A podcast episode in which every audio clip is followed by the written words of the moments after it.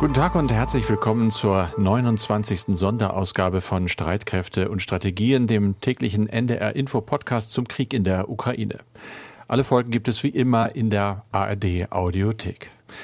Heute vor genau vier Wochen, da sind wir nicht aus einem Albtraum aufgewacht, sondern direkt in einen hinein. Nicht ganz ohne Vorwarnung, aber es war ja trotzdem ein Riesenschock.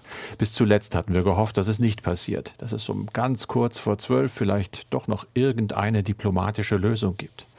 Dass Putin seine angeblich ja nur übenden Soldaten von der Grenze zur Ukraine wie angekündigt wieder abzieht. Er hat es nach vielen Täuschungen und Lügen nicht getan, ganz im Gegenteil. Es ist der größte Angriffskrieg in Europa seit dem Ende des Zweiten Weltkrieges. Seit vier Wochen ist er nun auch in unserem Kopf und sorgt dafür schwere Gedanken. Alte Ängste kommen hoch. Eltern und Großeltern erzählen plötzlich vom Krieg, von ihrer Flucht oder von der Kuba-Krise 1962 oder von der Atomkatastrophe in Tschernobyl 1986. Dazu die neuen schrecklichen Bilder aus der Ukraine. Tote, Verletzte, Flüchtende. Eine tragische Zeitenwende. Ja, aber auch ein Zeitenende? Das Wort hatte ich gestern im Zusammenhang mit dem Abbruch vieler deutsch-russischer Kooperationen gelesen. Aber ich glaube das nicht. Das Ende vieler Träume von einer besseren und friedlichen Welt ist es aber schon. Nur wie solche Träume enden, enden auch Albträume. Irgendwann jedenfalls. In diesem Fall hoffentlich schnell und ohne dass immer mehr Menschen getötet oder in die Flucht getrieben werden. Nur mit Friedensappellen und blau-gelben Flaggen allein, so sehr sie uns in unserer Angst auch gut tun, werden wir diesen Albtraum nicht los. Das wird Kraft kosten, das wird wehtun, Einschränkungen bringen und auch schmerzhafte Kompromisse. Genau darum geht es heute beim Gipfelmarathon in Brüssel. NATO, G7, Europäische Union. Wie diesen Albtraum stoppen, ohne damit gleich den nächsten auszulösen. Die Ausweitung des Krieges etwa auf das Baltikum oder Polen oder sogar das Unwahrscheinliche, im Moment aber leider nicht mehr vollkommen undenkbare, nämlich den Einsatz und sei es auch nur kleiner taktischer Atomwaffen. Wir sprechen darüber auch in diesem Podcast. Wir, das sind Andreas Flocken, verantwortlicher Redakteur von Streitkräfte und Strategien und sicherheitspolitischer Experte bei NDR Info und ich. Ich bin Carsten Schmiester aus der Aktuellredaktion und war davor lange ARD-Korrespondent in London, Washington und Stockholm. Wir nehmen dieses Gespräch auf am Donnerstag, den 24. März um 16 Uhr. Andreas. Und wir reden wie immer zunächst über die Lage in der Ukraine selbst. Und da blickt heute viel Viele Leute auf Kiew, ich auch. Auf Twitter kann man Karten sehen mit blauen und roten Linien. Umzingelung wird dort geschrieben, möglicherweise ukrainische Kräfte, die Russen, vielleicht auch nicht. Alles ist unklar. Was hast du rausgekriegt? Ja, im Raum Kiew, das kann man wohl so sagen, kommen die russischen Truppen weiterhin nicht so richtig voran. Das Ziel ist ja weiterhin, äh, die Stadt zu umschließen. Und in den vergangenen Tagen hat es aber vereinzelt Vorstöße der ukrainischen Truppen gegeben.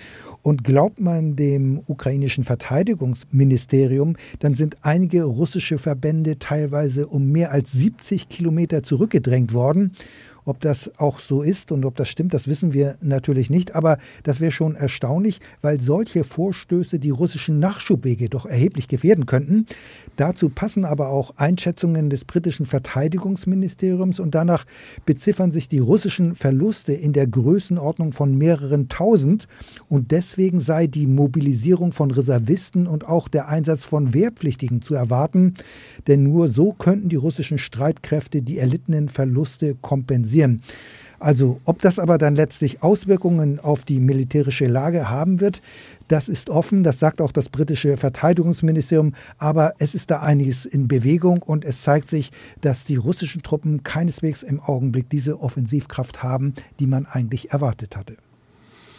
Ein bisschen anders sieht es ja, glaube ich, im Süden und im Osten der Ukraine aus. Da, zumindest liest man das seit Tagen, war die russische Armee etwas erfolgreicher aus Ihrer Sicht? Wie ist die Lage in den anderen Regionen? Ja, in der Hafenstadt Mariupol, die wird weiter belagert. Da gibt es weiter große Verluste auch bei der Bevölkerung. Ähm, da wird immer noch geschossen und die Stadt wird noch äh, bombardiert oder liegt unter dem Beschuss von Artillerie.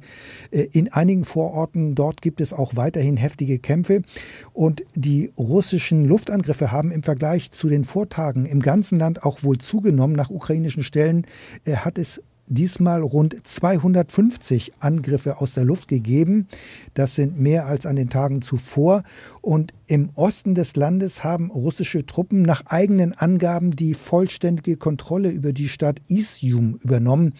Die Stadt hatte vor dem Krieg etwa mehr als 40.000 Einwohner und aus anderen Teilen des Landes gibt es offenbar allerdings keine größeren Vorstöße der russischen Verbände. Gibt es denn was Neues von den Verhandlungen seit Tagen? Du hast es gestern gesagt, wird ja, ja virtuell, also digital zumindest miteinander gesprochen, Vertreter der Ukraine und der russischen Seite. Wie sieht es da aus? Ja, über die direkten Verhandlungen ist auch diesmal nichts zu hören, muss man dazu sagen. Das deutet darauf hin, dass es da äh, eher einen Stillstand gibt und sich nichts bewegt. Allerdings muss man sagen, sind die diplomatischen Kanäle zu Moskau weiterhin offen, äh, und zwar auch zu den anderen europäischen Hauptstädten, denn es hat in den vergangenen Tagen ja auch Gespräche zwischen Putin und Macron gegeben. Auch Bundeskanzler Scholz hatte mit Putin telefoniert. Und das ist natürlich auch eine Möglichkeit, die genutzt werden könnte, um eine Waffenruhe dann vielleicht doch auf anderem Wege noch zu erreichen. Und hat mit Sicherheit ja auch der Vorbereitung des heutigen Gipfelmarathons in Brüssel gedient. Das große Thema dieses Podcasts. Wir fangen jetzt mal damit an. Der erste Gipfel ist nämlich beendet. Die NATO-Mitgliedstaaten, Regierungs- und Staatschefs, die da drin sind, die waren zusammen mit Generalsekretär Stoltenberg. Pressekonferenz war schon. Immer mehr Truppen nach Osteuropa ist so ein Stichwort. Mehr Geschlossenheit. Wie war dein Eindruck? Genau, so ist es. Man will und hat auch ein Signal der Geschlossenheit abgegeben. Zugleich will man auch die Ukraine unterstützen. Allerdings will man zugleich wiederum auch vermeiden, dass die NATO selbst Kriegspartei wird. Die Abschreckung soll gestärkt werden, um zu verhindern, dass Russland gegebenenfalls auch NATO-Mitglieder angreift. Das heißt, die militärische Präsenz der NATO wird nun in den osteuropäischen Ländern stark verstärkt. Konkret heißt das, die Battlegroups in den osteuropäischen NATO-Ländern werden von bisher vier Kampfgruppen auf insgesamt acht steigen. Die Stärke dieser Verbände liegt bei 1000 bis 1500 Soldaten Staaten. Die Battle Groups gibt es bisher in Polen und in den baltischen Staaten und jetzt werden solche NATO-Kampfgruppen auch in Ungarn, der Slowakei, Rumänien und Bulgarien stationiert. Auch der Umfang dieser Kampfgruppen wird aufgestockt, möglicherweise bis hin zur Brigadestärke. Das würde dann jeweils 5000 Soldaten bedeuten. Also die Stärke dieser militärischen Präsenz wird aber nicht nur sich auf die Bodentruppen beziehen. Es heißt auch, es gehe um die Stationierung von Kampfflugzeugen und Marineeinheiten.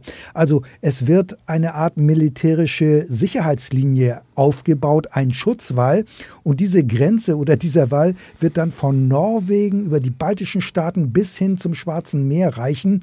Und das erinnert dann doch alles etwas an den Kalten Krieg, nur dass die Grenze diesmal weiter im Osten liegt, nicht, äh, dass die Grenze zwischen Warschauer Pakt und NATO im Grunde genommen in Deutschland damals ja verlaufen war. Das wird anders. Und das Ziel ist ja letztlich, auf diese Weise Russland von einem Angriff auf die NATO-Staaten abzuhalten.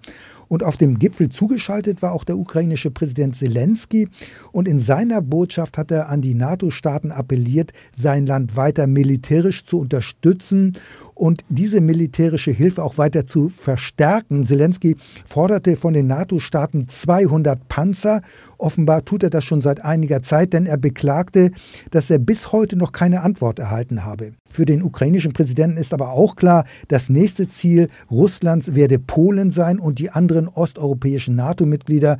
Also äh, daher kommt es aus Sicht der NATO natürlich auch darauf an, dass man genau das ja verhindern will, eben durch den Truppenaufbau und durch die Stärkung der Ostflanke soll eben dieses genau verhindert werden. Aber gerade diese Stärkung der NATO-Ostflanke war ja damals auch Thema in der sogenannten NATO-Russland-Grundakte von 1997.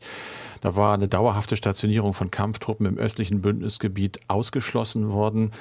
Wir haben schon kurz darüber gesprochen, aber ist das jetzt wirklich ja, das Aus dieser Grundakte? Das ist das Aus, das kann man so sagen, auch wenn das noch nicht offiziell gesagt wird. Aber die NATO-Russland-Grundakte ist praktisch tot. Denn bei der Unterzeichnung haben sich ja beide Seiten noch als Partner gesehen, das muss man auch so sehen. Die Annexion der Krim 2014 durch Russland war bereits eine Zäsur. Die NATO hat sich aber damals noch an die Bestimmungen dieser NATO-Russland-Grundakte gehalten, indem man eben NATO-Verbände in Osteuropa nur rotiert rotieren ließ. Das durften sie nach dieser Grundakte auch nur. Das heißt, größere Verbände dürfen nicht dauerhaft in Osteuropa stationiert werden. Das ist ja auch der Inhalt dieser NATO-Russland-Grundakte. Doch mit dem Ukraine-Krieg ist das nun endgültig vorbei. Es wird eher so sein, dass die militärische Infrastruktur in den osteuropäischen Ländern noch weiter ausgebaut wird und die Zahl der dort stationierten Truppen wird sich auch erhöhen und es ist anzunehmen, äh, dass sie dann auch nicht mehr rotieren werden. Das würde auch gar keinen Sinn machen. Und nicht ganz ausgeschlossen ist auch, dass in Osteuropa möglicherweise irgendwann Atomwaffen stationiert werden, US-Atomwaffen. In Polen hat es ja schon vor einiger Zeit solche Stimmen gegeben und die Erwartung ist, dass auf diese Weise Russland noch glaubwürdiger abgeschreckt werden könnte, eben diese Länder anzugreifen. Polen hatte ja vor ein paar Tagen auch noch einen anderen Vorschlag gemacht, nämlich eine NATO-Friedenstruppe. War das heute ein Thema bei dem NATO-Gipfel? Also es war offenbar äh, kein Thema, zumindest war mhm. dazu nichts gehören. Auch der NATO-Generalsekretär ist dazu ähm, befragt worden, er hat sich aber ausweichend geäußert. Aber es war eben wichtig, man wollte auf diesem Gipfel ein Zeichen der Geschlossenheit geben und zeigen. Und man will ja auch den Krieg begrenzen und ein Übergreifen auf die NATO verhindern. Und da macht es auch gar keinen Sinn, im Grunde genommen dort NATO-Truppen zu stationieren. Und eine Diskussion wollte man ja ebenfalls nicht haben. Und in, intern muss man aber sagen, gibt es ja wohl schon eine Diskussion darüber, vielleicht nicht hier auf diesem NATO-Gipfel jetzt, aber es gibt eine Diskussion auch darüber, ob es wirklich klug ist, nach außen zu kommunizieren, was die NATO alles nicht tun wird, um eine Eskalation zu verhindern. Also die NATO schließt ja aus, eigene Truppen in der Ukraine zu stationieren oder einzusetzen. Eine Flugverbotszone wird ausgeschlossen und auch die Lieferung von MiG-Kampfjets ist ja abgelehnt worden. Diskutiert wird jetzt offenbar, ob es nicht viel besser sei, Russland über die eigene Reaktion im Unklaren zu lassen. Konkret geht es ja auch um die Befürchtung, Russland könnte in der Ukraine chemische Waffen einsetzen. Und bei der Frage nach einem möglichen Einsatz von chemischen Waffen durch Russland bleibt ja im Moment auch die NATO offen und vage, wie sie reagieren würde. Also das geht schon in diese Richtung und im Abschlussdokument des Gipfels heißt es dazu auch einfach, der Einsatz von chemischen und biologischen Waffen würde gravierende Konsequenzen haben. Also wie diese Konsequenzen dann konkret aussehen, äh, das bleibt offen. Aber im Vorfeld des Gipfels war auch zudem zu hören gewesen, ob es auch wirklich klug und weise ist, wenn Präsident Biden äh, sagt, er wolle keinen dritten Weltkrieg und er wolle keinen Konflikt mit Russland Russland. Also das ist im Vorfeld äh, in Frage gestellt worden, ob man das nicht anders kommunizieren sollte. Denn solche Äußerungen, so ist manchmal zu hören, würden die Abschreckungswirkung unterminieren. Russland könnte geradezu ermuntert werden, aktiv zu werden, weil Moskau dann ja auch die roten Linien kennt. Also es gibt auch die Position in der NATO, Russland über mögliche Reaktionen ganz bewusst im Unklaren zu lassen und dadurch könnte die Abschreckung dann möglicherweise glaubwürdiger werden. Welche Rolle spielt denn US-Präsident Biden? Er ist ja nun extra angeflogen, ist überall heute dabei in Brüssel bei allen drei Gipfeln. Ist das ein Signal auch an die Adresse Europas? Ja, ich denke schon. Also Joe Biden spielt eine wichtige Rolle. Er ist ja auch eben der Präsident der NATO-Führungsmacht USA. Er ist Multilateralist, er setzt auf Bündnisse und Biden hat ja auch von Anfang an klar gemacht, wie er sich in diesem Ukraine-Krieg positioniert.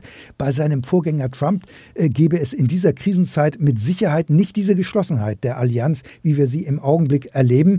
Aber man darf nicht übersehen, die USA sind ja auch eine pazifische Macht und China ist für Washington eigentlich viel wichtiger als Russland. China ist eigentlich die zentrale Herausforderung für die USA und insofern versucht Biden schon einen Spagat, der ist ihm aber nach meiner Einschätzung bisher relativ gut gelungen.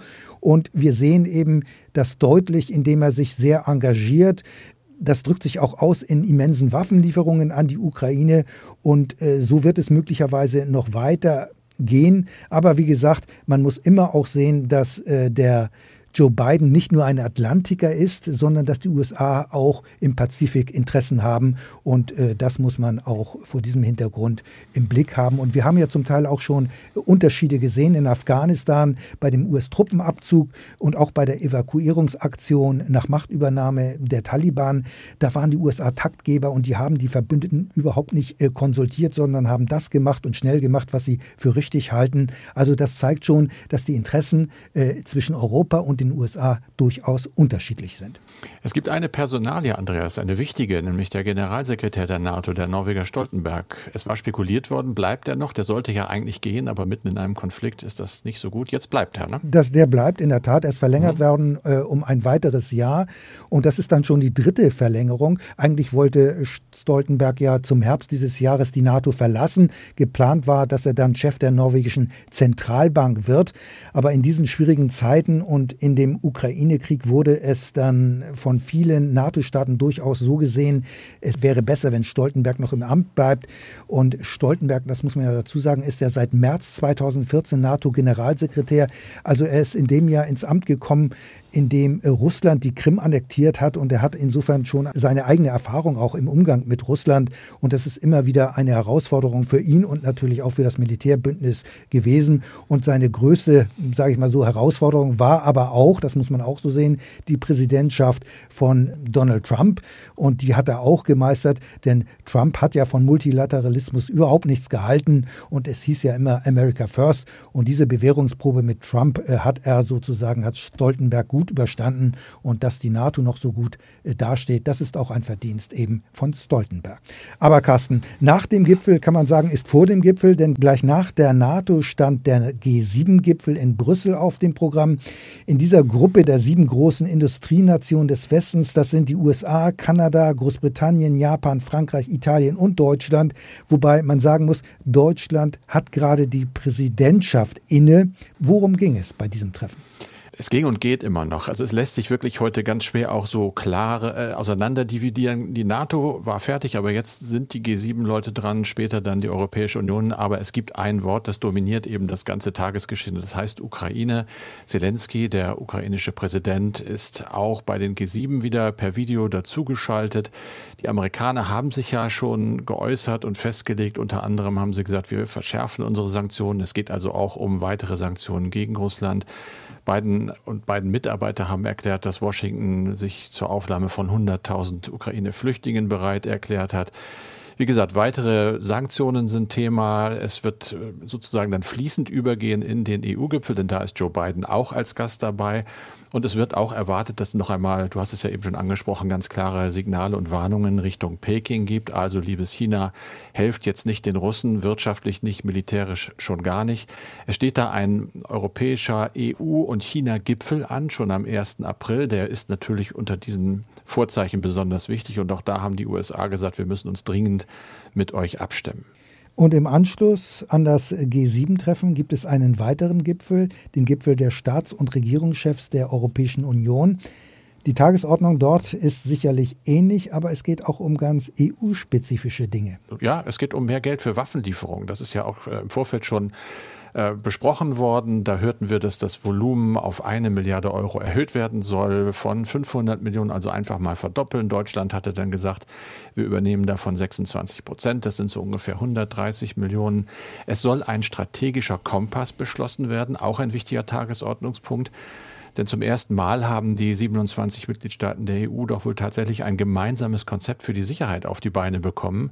40 Seiten, ich sag mal dick, ich glaube aber, es ist eher dünn, da kennt man andere Schriftstücke, aber immerhin. Es geht dort um Maßnahmen, um gemeinsame Maßnahmen für die Sicherheit für die kommenden drei Jahre. Das Ziel ist klar, Europa soll stärker und unabhängiger werden. Ganz konkret, zum Beispiel geht es um den Aufbau einer gemeinsamen Eingreiftruppe der Europäischen Union. Seit ungefähr zwei Jahrzehnten immer wieder im Gespräch. Sie haben es nie hingekriegt und jetzt offenbar wird das Ganze konkret. Die Rede ist von 5000 Soldatinnen und Soldaten. Bis 2025 soll die Truppe stehen. Und unsere Verteidigungsministerin Frau Lamprecht hatte ja schon angeboten, im ersten Jahr den Kern dieser Truppe zu stellen. Es geht dann darum, Rüstungsvorhaben besser zu koordinieren und steigende Militärhaushalte aufeinander abzustimmen. Es geht auch darum, dass wenn es denn mal gemeinsame Projekte gibt, die auch aus dem EU-Haushalt bezuschusst werden sollen, ganz klar bleibt aber auch, das ist keine Konkurrenzveranstaltung zur NATO. Äh, da hat der EU-Außenbeauftragte Borrell ganz klar gesagt, äh, die NATO bleibt das Herz unserer territorialen Verteidigung. Das hat er allerdings auch gesagt, um so ein bisschen amerikanischen Kritikern zuvorzukommen, die sich ja immer auch aus strategischen Gründen Sorgen machen um europäische Selbstständigkeit und um ihre Kontrolle natürlich dann. Weitere Themen, denke ich, sind Geflüchtete aus der Ukraine, mehr humanitäre Hilfe und dann geht es auch um Energiesicherheit. Da gibt es Maßnahmen zum Beispiel gegen die im Moment ja sehr, sehr hohen Strompreise. Allerdings, da klingt es dann wieder sehr nach EU. Maßnahmen ja, aber ohne den Binnenmarkt zu gefährden. Jetzt sagen Kenner, das schwächt wahrscheinlich die Wirksamkeit dieser Maßnahmen eher wieder ab.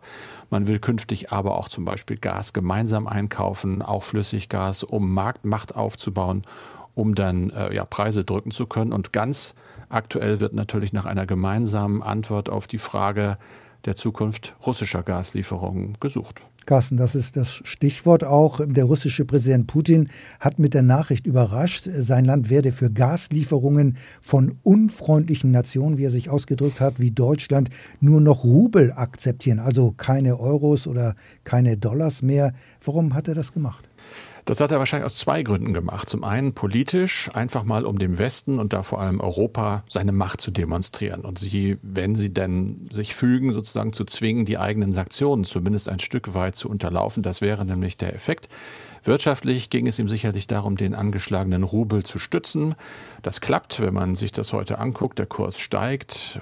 Der war ja eigentlich zu Beginn dieses Krieges enorm gefallen und dann hat er es auch geschafft, die Gaspreise weiter in die Höhe zu treiben. Das ist auch wieder so eine Schockreaktion erstmal der Märkte gewesen. Die sind deutlich geklettert, zumindest die Futures, also die Preise für künftige Deals, die man da eventuell macht. Also im Moment sieht es aus, als hätte er zumindest kurzfristig da ja, gewonnen mit einem Coup, wie man das auch immer wieder liest, und einem Geniestreich, sagen sogar einige. Und wie sind die Reaktionen darauf und was bedeutet das insbesondere für die deutschen Importe? Ja, die Reaktionen sind relativ leise im Moment noch und vorsichtig. Unser Wirtschaftsminister Habeck hat zwar gesagt, das ist ein Vertragsbruch, es sei doch festgelegt Euro und Dollar, aber man sucht noch eine gemeinsame Antwort. Sicherlich heute auch in Brüssel, da werden wir dann morgen schlauer sein. Was ich glaube, sicherlich kommen wird, ist, dass die Stimmen lauter werden innerhalb der EU, die sowieso gesagt haben, Importstopp. Und zwar nicht nur für Gas, sondern auch für Öl jetzt sofort, damit wir Putins Krieg nicht weiter finanzieren. Da ist ja Deutschland auf der Bremse. Kanzler Scholz wollte und will vermutlich davon nichts hören. Es gibt auch andere pragmatische Ansätze, die sagen, wir ignorieren das jetzt erstmal und zahlen einfach weiter mit Euro und Dollar und gucken mal, was Putin macht. Aber da sagen Fachleute, kann man machen. Man muss aber dann doch davon ausgehen, dass Putin seinerseits ernst macht und den Hahn zudreht. Es ist nicht ganz wahrscheinlich, lese ich heute, weil Putin eigentlich äh, erreichen wollte, dass die Europäer ihrerseits sagen, wir wollen nicht mehr kaufen, als dass er ihnen jetzt den Hahn abdreht. Das ließe sich für ihn einfach besser verkaufen. Dann kann sein Narrativ vom bösen Westen der Russland in die Knie zwingen will, bleiben. Und er wehrt sich ja nur. So wäre es ein bisschen anders.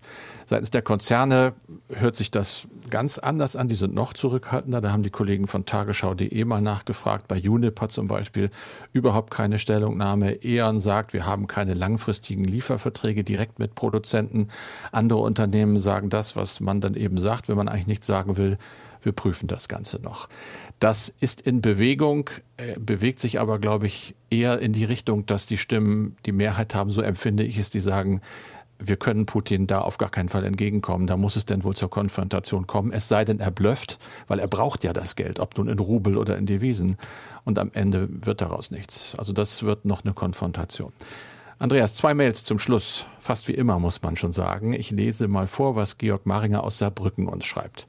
Zunächst herzlichen Dank, schreibt er für Ihren Podcast. Bitte gern geschehen. Was ich beim aktuellen Podcast vom 22.03. gelesen habe, aber nicht mehr aktuell fand, war die Diskussion über den angeblichen Wunsch Putins nach Sicherheitsgarantien, dass Putins eigentliches Ziel die Neutralität der Ukraine war und so weiter. Dieses Narrativ ist historisch meine ich, klar widerlegt. Es ging ihm nie um Sicherheit, es geht ihm ums Gewinnen, ums Siegen, ums Unterwerfen. Das ist altmodisch und uns unvertraut, weil wir das nur aus Geschichtsbüchern kennen. Trotzdem ist es vermutlich wahr. Für den Konflikt heißt das leider, wenn wir Ruhe haben wollen, dann muss die Ukraine jetzt gewinnen. Was sagst du dazu? Ja, also ob es Putin nie um Sicherheitsinteressen ging, das weiß ich nicht. Nach meinem Eindruck ging es der militärischen und der russischen Führung in Russland schon um Sicherheitsinteressen. Bei Putin mag sich das in letzter Zeit überlagert haben mit imperialen Vorstellungen. Er wird ja von manchen auch als Hobbyhistoriker bezeichnet. Und zuletzt hat er ja auch der Ukraine jede Staatlichkeit abgesprochen. Aber Putin hat schon seit Jahren immer wieder darauf hingewiesen, dass Russland und seine Interessen von der westlichen Welt nicht ernst genommen werden. Und ich denke da an seine Rede vor dem Bundestag 2001 und erst recht an seine Wutrede vor der Münchner Sicherheitskonferenz 2007. Die Osterweiterung der NATO wurde zunehmend als Gefahr für das eigene Regime wahrgenommen. Das ist die Wahrnehmung jedenfalls in Russland so gewesen. Aber auch wenn man zu dem Schluss kommt, Putin gehe es nicht um Sicherheit für Russland, sondern um Unterwerfung, dann stellt sich natürlich die Frage für die NATO und auch den Westen, wie man damit umgeht. Denn letztlich, das muss man so sehen, finde ich jedenfalls, führt kein Weg daran vorbei, mit Putin zu sprechen. Denn ohne den Kreml-Chef wird sich der Krieg in der Ukraine wohl nicht beenden lassen. Kurz zum Schluss Holger Moormann aus Kloppenburg. In einer der letzten Folgen haben Sie Auskunft über Ihre Quellen gegeben. Immer wieder wird dabei auf das Pentagon oder amerikanische Geheimdienste verwiesen. Können Sie auch etwas über deren Quellen sagen? Wie gelangen Sie an diese Kenntnisse? Woher weiß man zum Beispiel über Versorgungsengpässe der Armee, eventuelle Wutausbrüche Putins und so weiter? Wie sicher können wir sein, dass diese Informationen, die wir da haben, auch stimmen? Also das sind natürlich gleich wieder viele Fragen, aber ich denke, man kann grundsätzlich sagen, das ist nicht immer Propaganda, das muss man so sehen. Äh, und die USA haben natürlich Quellen, die haben die technischen Möglichkeiten, die haben die Mittel. Es gibt Satellitenbilder, die, auf denen können Spezialisten selbst Kleinigkeiten erkennen. Und in der Region sind die USA mit Aufklärungsflugzeugen unterwegs. Sie können in den Luftraum der Ukraine buchstäblich hineinsehen, auch auf den Boden, ohne den Luftraum selbst zu verletzen. Und da gibt es auch diese großen Global Hawk Drohnen, die sind in der Lage, Gespräche und auch andere Kommunikationsmittel abzuhören und aufzuzeichnen. Und sicher gibt es auch noch die eine oder andere Quelle auf dem Boden, das heißt also Personen, die ihre Beobachtungen mitteilen können. Und wenn man das alles zusammennimmt, äh, werden diese Aufklärungsdaten natürlich auch, so wie man hört, wohl der Ukraine weitergegeben. Und die Ukraine selbst selber gibt natürlich auch Daten äh, den US-Geheimdiensten und den US-Stellen. Also insofern äh, gibt es durchaus viele Informationen, die auch zuverlässig sind, würde ich mal sagen. Wobei man auch sagen muss, die Öffentlichkeit erfährt davon natürlich nicht alles, sondern nur ein Teil davon, der dann bewusst öffentlich gemacht wird. Wenn Sie uns auch eine Mail schreiben wollen, wir freuen uns über jede Mail an streitkräfte.ndr.de, Streitkräfte mit ae.ndr.de. Das war's für heute vom Podcast Streitkräfte und Strategien, wie immer mit Andreas Flocken und Carsten Schmiester. Das Ganze gibt es auch als Podcast in der ARD Audiothek.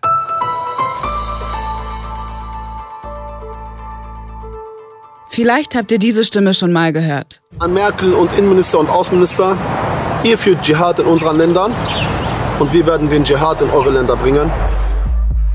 Es ist die Stimme eines Mannes, der Mitte der 2010er Jahre wohl der bekannteste deutsche Vertreter des sogenannten Islamischen Staats ist. Er selbst nennt sich damals Abu Talha al-Almani.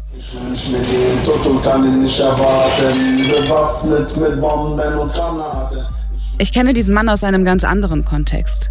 Ich bin in Berlin geboren und aufgewachsen und in Kreuzberg, wo ich zehn Jahre lang gewohnt habe, kannten ihn damals alle.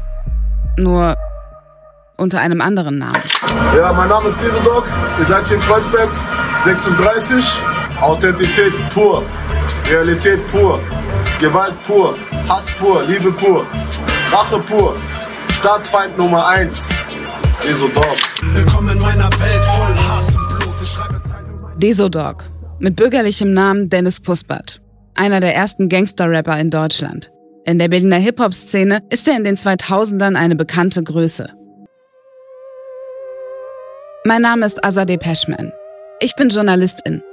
Und in diesem Podcast geht es um Fragen, die mich schon seit Jahren umtreiben. Was ist passiert, dass aus Deso, dem Gangster-Rapper aus meinem Kiez, erst ein radikaler Islamist und später sogar ein international gesuchter Terrorist wurde? Und wieso hat ihn auf diesem Weg eigentlich niemand aufhalten können? Dennis Kuspert ist nicht der einzige Deutsche, der sich dem IS angeschlossen hat. Aber und das ist das Krasse an Desos Geschichte. Sie hat sich nicht irgendwo im Verborgenen abgespielt, sondern mitten im Rampenlicht der Öffentlichkeit. Ein Mann radikalisiert sich bis zum Äußersten und alle schauen zu. Wie ist das möglich? Auf der Suche nach Erklärungen nehmen wir euch mit zu den Menschen, die Desos Weg in die Radikalität hautnah mitverfolgt haben. Wir sprechen mit WegbegleiterInnen, FreundInnen, JournalistInnen, ExpertInnen und mit seinem eigenen Bruder. zeige dir 100 Menschen, die sagen, er war der liebste Mensch, den ich kannte, der hat sein letztes Geld gegeben. Da habe ich ihn nicht mehr wiedererkannt. Chalas, was soll ich da noch rechtfertigen? Deso, der Rapper, der zum IS ging. Ein Podcast von Funk, produziert von ACB Stories und Poseng Productions. Ab dem 24. März in der ARD Audiothek, auf Spotify und überall, wo es Podcasts gibt.